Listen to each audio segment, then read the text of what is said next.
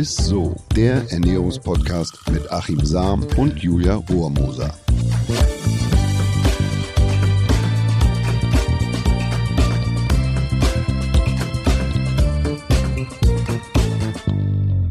Hallöchen, ihr Lieben. Es ist wieder Zeit für eine neue Isso-Podcast-Folge. Schön, dass ihr wieder mit am Start seid. Wir sind's auch wieder, ne? Euer Ernährungswissenschaftler Achim Sam. Ja, du bist auch meine liebste Moderatorin. Lieb ja, hallo. Du strahlst immer so. Es ist ja, irgendwie so ein. Ich versuche ja dann, ich Bam. hoffe, ihr hört das auch da durchs Mikro sozusagen. Wir versuchen ja auch euch gute Laune zu machen hier mit dem Podcast. immer die Stimmung. Zumindest bei mir. Ich weiß nicht, wie es bei euch zu Hause ist. Aber. Alle so. Heute geht es um ein Thema, da muss ich sagen, habe ich richtig Bock drauf. Es passt auch einfach jetzt perfekt zum Sommer, muss man sagen. Es geht um Salate. Mhm. Und gerade im Sommer gibt es doch nichts Geileres, als sich so einen Salat äh, fertig zu machen. Er ist frisch, nicht warm. Ich bin ja so ein äh, Fan von, kennst du Wassermelonen, Feta, Minzsalat? Ja gut, das wahrscheinlich gar Ich frage mich wirklich, was du dir so zusammenstellst am Salatbuffet. Da, wenn du also in diesem Salatresen stehst und dann dir die Mozzarella-Bällchen da reinschöpfst ja. und den Bacon und die frittierten Chicken Wings. Vielleicht und, ist am Ende auch gar kein Salat und oben drauf noch so ein ganz leichtes, ganz leichtes Caesar Dressing oder American oder so. Oh Mann, egal. Ja, so ein Salat ist immer, das ist ja das Gemeine, der kommt immer so unschuldig äh, daher mhm, und das kann mhm. aber eine ganz schöne Wucht sein. So, ich habe auch immer das Gefühl, betrifft. sobald es Salat heißt, ist es gesund, aber so ist es sicherlich nicht. Ne? Kartoffelsalat. Deswegen bin ich ja gespannt auf diese Folge, weil du wirst uns heute sehr viel über Salat erzählen können. So ist es. Sehr gut. Lass doch äh, bei den Basics direkt mal starten, würde ich sagen. Zum Beispiel Blattgemüse. Was gibt es da zu beachten? Was ist am gesündesten? Was hast du da für Tipps? Also ich würde sagen eher Blatt, Blattsalat. Ne? Wir sind mhm. heute nicht beim Gemüse, sondern beim Salat. Aber ganz grundsätzlich ist es so, dass die dunkleren Sorten mehr gesunde Inhaltsstoffe enthalten als die mhm. helleren Sorten. Das ist beispielsweise so, dass man fünf Portionen Eisbergsalat verdrücken müsste, um auf die gleiche Menge an Folsäure zu oh. kommen, wie beispielsweise bei diesem tiefdunklen äh, Lolo Rosso, der mhm. ja wirklich so tiefrote Blätter auch teilweise hat. Ähm, außerdem hat der, die, also dieser Lolo Rosso die 20-fache Menge ähm, an Vitamin A, als beispielsweise hier der Eisbergsalat, der ja hellgrün ist. Mhm, mh. Und der tiefrote Lolo Rosso, ich muss immer aufpassen, ne, mit so einem Fränkisch, dass ich dann die Lolo Rosso, enthält sage und schreibe 690 mal mehr gesunde Polyphenole. Das sind also die gesunden sekundären Inhaltsstoffe als der Eisbergsalat. Also A ist die dunkle Farbe mhm. äh, entscheidend und B die Blattstruktur beziehungsweise sind die äußeren Blätter äh, ähm, super. Also wenn man die äußeren Blätter mit isst, meistens schmeißt man die ja weg. Ja, Aber stimmt. die bekommen eben am meisten Sonne ab und deshalb stecken da die meisten gesunden Inhaltsstoffe drin. Das, was also ich die mal am besten nicht, genau, okay. am besten nicht mhm. wegschmeißen. Und außerdem äh, kann man so als, als Faustregel sagen, je loser die Blätter, wie beispielsweise bei so einem Romana-Salat oder Indifie oder bei einem Krause-Salat, da sind umso mehr gesunde Inhaltsstoffe drin. Also die Pflanze will sich quasi vor vor Witterung und intensiver Sonneneinstrahlung schützen. Mhm. Und deshalb legt die quasi große Blattstrukturen drum. Und das ist eben bei dem Romaner in D4 anders. Das ist, der kräuselt ja so. Mhm. Das heißt, da scheint mehr Sonne drauf. Und je mehr Sonne da drauf scheint und die Blätter abbekommen, umso gesünder ist letzten Endes okay. der Salat. Quasi wie so, er cremt sich ein mit gesunden, gesunden Stoffen, die uns zugutekommen letzten Endes. Ja, ne? schönes Bild. Wie sieht es denn zum Beispiel aus mit, das würde mich auch nochmal interessieren, ähm, diesem fertig abgepackten Salat? Weil die haben ja immer den äh, Ruf, nicht so gesund zu sein, weil die ja schon abgepackt sind. Die waren dann ja in der Sonne oder Also wenn es um die gesunden Inhaltsstoffe tatsächlich geht, ja. äh, ich bin kein großer Freund von Gewalt, ja, ich bin eigentlich Pazifist, aber beim Salat kann man tatsächlich sagen, jo, da macht man mal eine Ausnahme, wenn man die nämlich choppt und zerhackt, Aha. also so klein schneidet und danach quasi über Nacht in den Kühlschrank stellt oder wie diese verpackten Salate, die es im Supermarkt zu kaufen mhm, gibt, mhm. da bildet der Salat an diesen Schnittstellen eben wiederum diese sekundären Pflanzenstoffe, herzgesunde Polyphenole aus. Und das bedeutet, dass an dem Tag nach dem Schneiden da 50 Prozent mehr von diesen herzgesunden Polyphenole drin, äh, drin stecken. Also das ist quasi wie, man muss sich das vorstellen, als ob die Pflanze verwundet wird und, und, gibt alle Energie sozusagen in diese Wundstellen, um mhm. zu überleben. Und das ist letzten Endes wieder gut für uns. Okay, jetzt wissen wir auf jeden Fall schon viel über die Blattsalate. Danke für die ganzen Tipps. Okay, Achim, was hältst du denn jetzt zum Beispiel von anderen Salatarten, wie zum Beispiel jetzt dem Kartoffelsalat oder so? Ja, das ist natürlich auch. Also ich, ganz grundsätzlich möchte ich mal was zur Kartoffel sagen. Ne? Es muss endlich mal aufhören mit dieser Kartoffeldiskriminierung. Kartoffeln sind nämlich viel figurfreundlicher und gesünder, als man vielleicht denkt. Mhm. Nur mal so nebenbei, eine Kartoffel hat pro 100 Gramm und roh 70 Kilokalorien. Nur. Also das sind rund 300 Kilokalorien weniger ja. als ja. beispielsweise Pasta hat und 200 Kilokalorien weniger als ein Toastbrot hat. Also Ach, wenn du dieses Nudelsalat machst, ist, ein, ist, zumindest ein Kartoffelsalat schon alle Male besser. Mhm. Und außerdem enthält die Kartoffel auch Ballaststoffe und da gibt es Untersuchungen, die zeigen, also beispielsweise von der äh, University Sydney, die sagt, dass eine, eine Kartoffel oder wenn man Kartoffel isst, die halten doppelt so lange satt als beispielsweise das Pasta und beim Weißbrot. Und mit diesem smarten Trick, ne, ihr kennt das ja, Kartoffeln nach dem ähm, Kochen kalt werden lassen ja, über genau, zwölf Stunden und so weiter, was man ja eigentlich bei einem Kartoffelsalat macht. Den machst du ja, den isst du ja nicht warm, sondern du lässt ja erstmal kalt werden. Und dadurch ist die Kartoffel noch figurfreundlicher, weil sich eben quasi diese resistente Stärke wieder bildet. Und das sind quasi unsichtbare Ballaststoffe, die A dem Darm wieder gut tun und mhm. weniger Kalorien liefern. Also man kann sagen, dass da ein Drittel weniger Kalorien letzten Endes äh, äh drinstecken. Ne? Und wenn man jetzt noch ein, sagen wir mal, ein, ein figurfreundliches Dressing dazu macht und nicht das groß die Mayonnaise ne? nimmt, ja. dann äh, ist das äh, gar nicht mal so schlecht, gar wenn man so als schlecht. Beilage ich, zum Grillen. Noch eine Empfehlung, ich würde tatsächlich ja. äh, die Schale dran lassen. Also auch wenn man Kartoffelsalat macht, mhm. Die Schale natürlich waschen, mhm. kochen, kalt werden lassen und dann in, in, so Stücke schneiden, die Schale dran lassen, weil in der Schale sind auch nochmal, das sind 50 Prozent dieser gesunden Polyphenole, die befinden sich in der Schale. Und je kleiner die Knolle ist, ne, mhm. umso mehr, umso größer ist der Schalenanteil und umso mehr gesunde Inhaltsstoffe stecken da letzten Endes wieder drin. So. Finde ich gut. Also ist ja der Kartoffelsalat gar nicht so doof, wie man ja eigentlich immer denkt. Ne? und weil ich das immer gefragt werde, ja. ne? ähm, weil man immer sagt, wenn die Keime sozusagen so lang sind und so, genau, dann, ähm, dann sagt man Solanin und äh, kann Übelkeit und Erbrechen verursachen. Ja. Das ist ein, ein Toxin, ein Gift. Mhm. Also man kann so als Faustregel sagen, wenn die jetzt länger als ein Zentimeter lang sind, dann sollte man äh, die Kartoffel nicht mehr verwenden. wenn das aber kürzer ist, dieser, dieser Trieb, dann kann man die noch guten Gewissens essen. Cool, danke für die ganzen Tipps. ähm, lass uns doch jetzt erstmal über die Toppings auch noch sprechen, die man sonst noch in den Salat reinklatscht, weil meistens bleibt es ja nicht nur jetzt bei Salatblättern oder bei Kartoffeln zum Beispiel, sondern man kann ja noch mhm. ganz andere leckere Sachen reinmachen. Du Was kannst natürlich sagen? Nüsse drüber geben, ne? also am besten geröstet, goldgelb, also nicht goldbraun, das ist ganz mhm. wichtig. Mhm.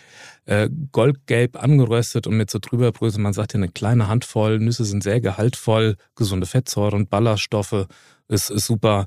Avocado, es gibt da eine, eine Untersuchung der Ohio State University und die hat ergeben, dass eine Scheibe Avocado auf dem Salat, im Salat, wie auch immer, die Aufnahme von dem Beta-Carotin um das 15-fache erhöht und von den oh, anderen Carotinoiden, die da drin stecken, dass man die um das Fünffache steigern kann. Also mhm. das liegt wahrscheinlich an den, an den Fetten und an den fettlöslichen äh, Vitaminen und die werden eben besser aufgenommen, wenn man eine Fettquelle hat, eine gute Fettquelle wie beispielsweise die Avocado. Ja. Man kann frische Petersilie darüber geben. Ne? Oh, das das auch, ja. hat man oftmals so bei den türkischen Salaten mhm. und so mhm. weiter oder mhm. bei den griechischen Salaten. Da ist viel Beta-Carotin drin, Vitamin E, Vitamin C, Vitamin B ist auch super. Ja. Und natürlich Tomaten einfach immer mal mit reinkippen. Und da haben wir ja gelernt, je kleiner die Tomate, umso höher ist im Verhältnis mhm. der Gehalt des Lykopins. Und das ist ja wirklich so ein Powerstoff. Also die Mini-Tomaten, die enthalten beispielsweise schon 30 Prozent mehr Lykopin als die nächstgrößeren oder die Kirschtomaten, die etwas größer sind. So, ja. Sehr cool. Gibt es denn eigentlich auch so ein paar Power-Kombinationen im Salat? Mhm. Also zum Beispiel von zwei Lebensmitteln oder so, die man dann kombinieren kann, um noch mehr rauszuholen? Ja, die gibt es tatsächlich. Also es gibt ja verschiedene Gruppen von sekundären Pflanzenstoffen, mhm. äh, wobei sich das Gesundheitspotenzial tatsächlich erhöht, wenn man Lebensmittel aus unterschiedlichen Molekülkategorien miteinander mixt. Also es gibt tatsächlich ideale Salatkombinationen, wäre beispielsweise, dass man Chicorée mit Avocado, Möhren, Orange oder Zitrone, das kann auch mal so ein Spritzer äh, Zitronensaft sein, Walnüssen, ähm, Olivenöl und Ingwer mixt. Da hat man eigentlich aus jeder mhm. Kategorie was dabei. Ich kann es gerne mal wiederholen. Also ein Chicorée mhm. beispielsweise mhm. mit Avocado, Karotten, Möhren, Orange- oder Zitronenspritzer, Walnüsse, mhm. ist wichtig, Olivenöl und Ingwer. Und dann hat man quasi aus jeder Kategorie was dabei und hat das größte Gesundheitspotenzial sozusagen. Oder ein Spinat. Man hat ja oft so einen jungen Spinat, ja. den man wunderbar ja, mischen kann. Man Dill und man kann auch Grapefruit. Schmeckt übrigens hervorragend, wenn man das mit in den Salat gibt Knoblauch, Senf und Cashewkerne. Das sind auch quasi, da hat man alle Molekülkategorien, alle Kategorien an sekundären Pflanzenstoffen. Ich sage nochmal, Spinat, Schreib gemischt mit. mit Dill, Grapefruit, Knoblauch, Senf und Cashewkern.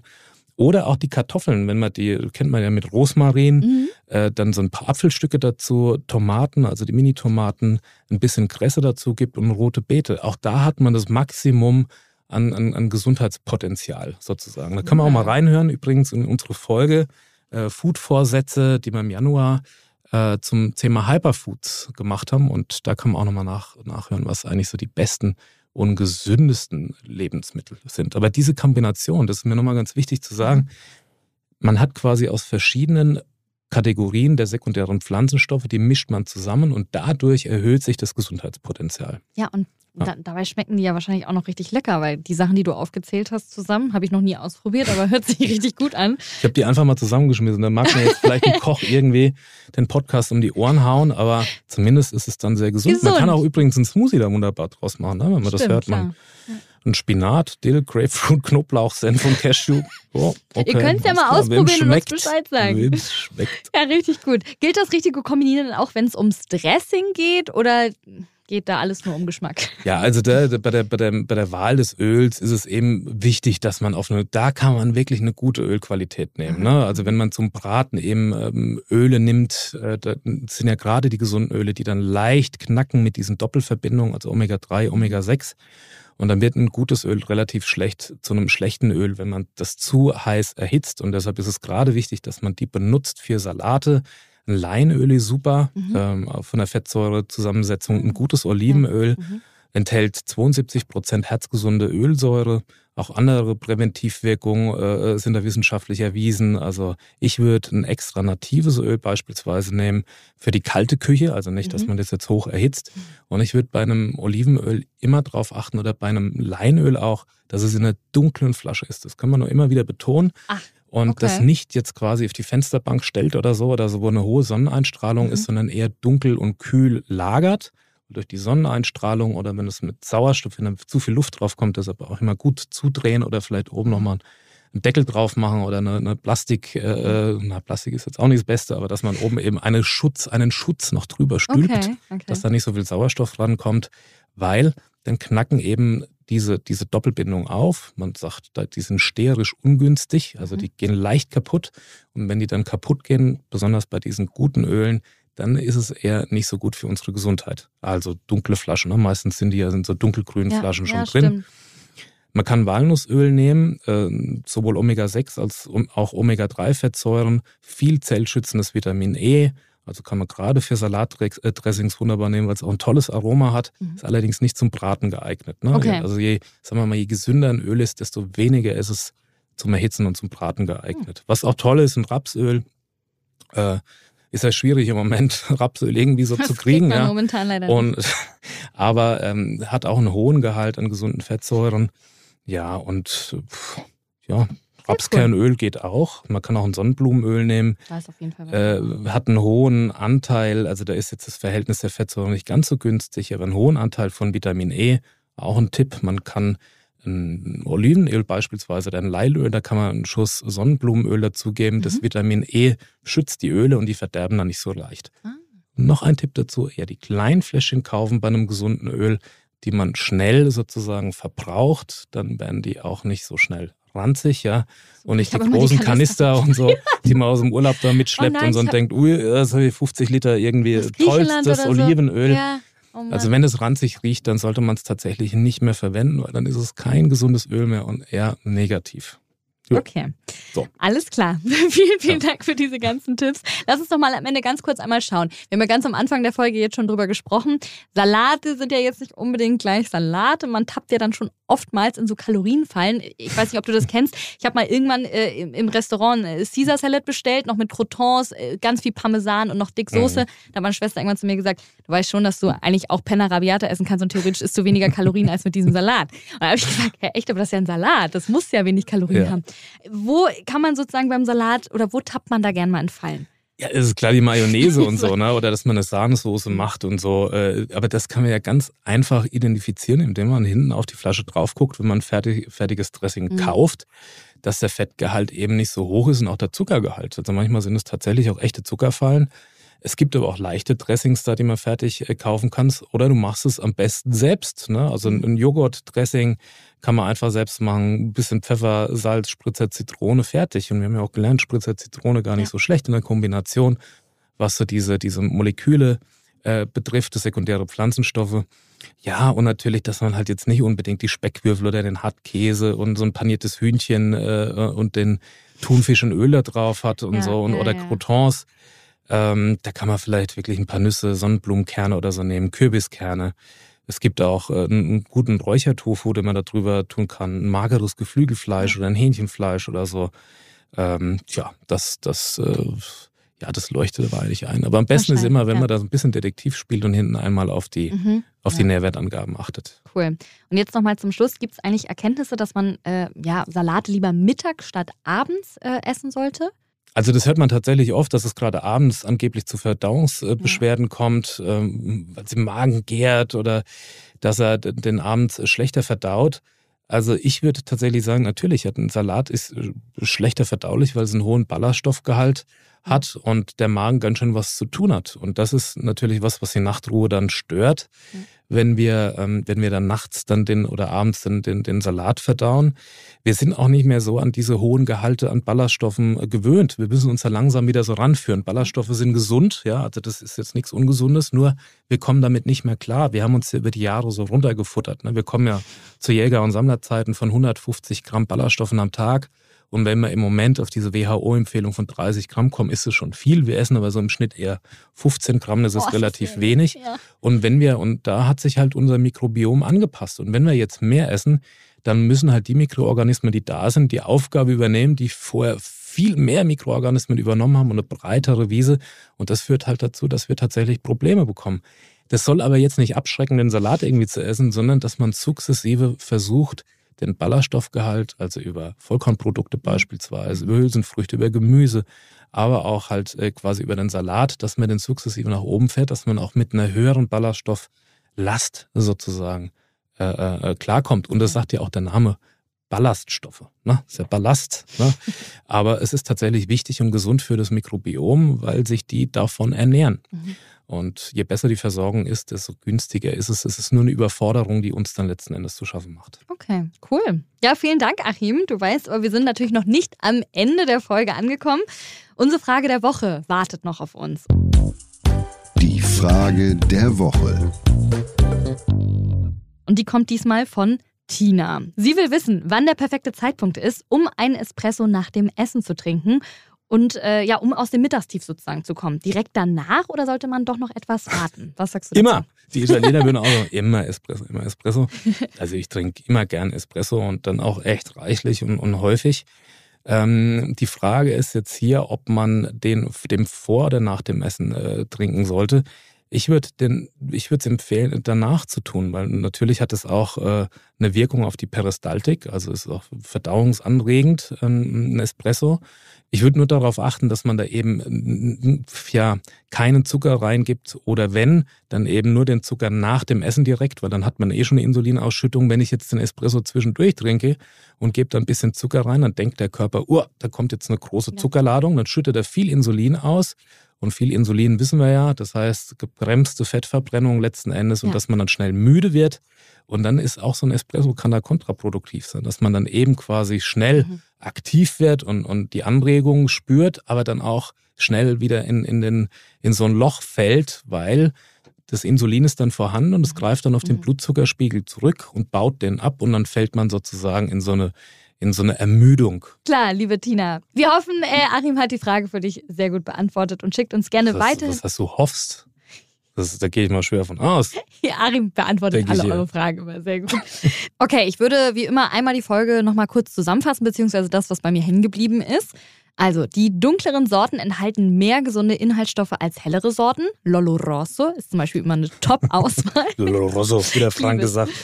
Aber auch spannend fand ich, dass die äußeren Blätter, die wir ja oft wegschmeißen, ich zum Beispiel auch, durch die Sonnenbestrahlung und Witterung nochmal richtig viele gesunde Inhaltsstoffe bilden. Und Salatblätter kleinschnippeln ist auch immer eine gute Idee, weil der Salat dadurch an den Schnittstellen nochmal viele gesunde Inhaltsstoffe bekommt. Und Toppings zum Beispiel Nüsse, Avocado, Tomaten, Petersilie, alles super. Und äh, ja, kaltgepresste Öle unbedingt für Salate als Dressing benutzen. Hast du recht. Ja, super. Hast du recht. Genau. Vielen, vielen Dank auf jeden Fall fürs Zuhören. Und wenn ihr unter euren Freunden und Freundinnen natürlich noch irgendwelche Salatfans habt, dann schickt ihnen doch gerne mal diese Folge zu. Und ihr wisst Bescheid, solltet ihr noch weitere Fragen haben, wie zum Beispiel Tina, dann schreibt sie uns gerne. Steht nämlich auch bald wieder eine neue QA-Folge an. Juhu. Entweder über Instagram oder an unsere E-Mail ist so at edeka.de. Wir freuen uns, von euch zu lesen. Ist so. Ciao. Tschüss. Dieser Podcast wird euch präsentiert von Edeka. Wir lieben Lebensmittel.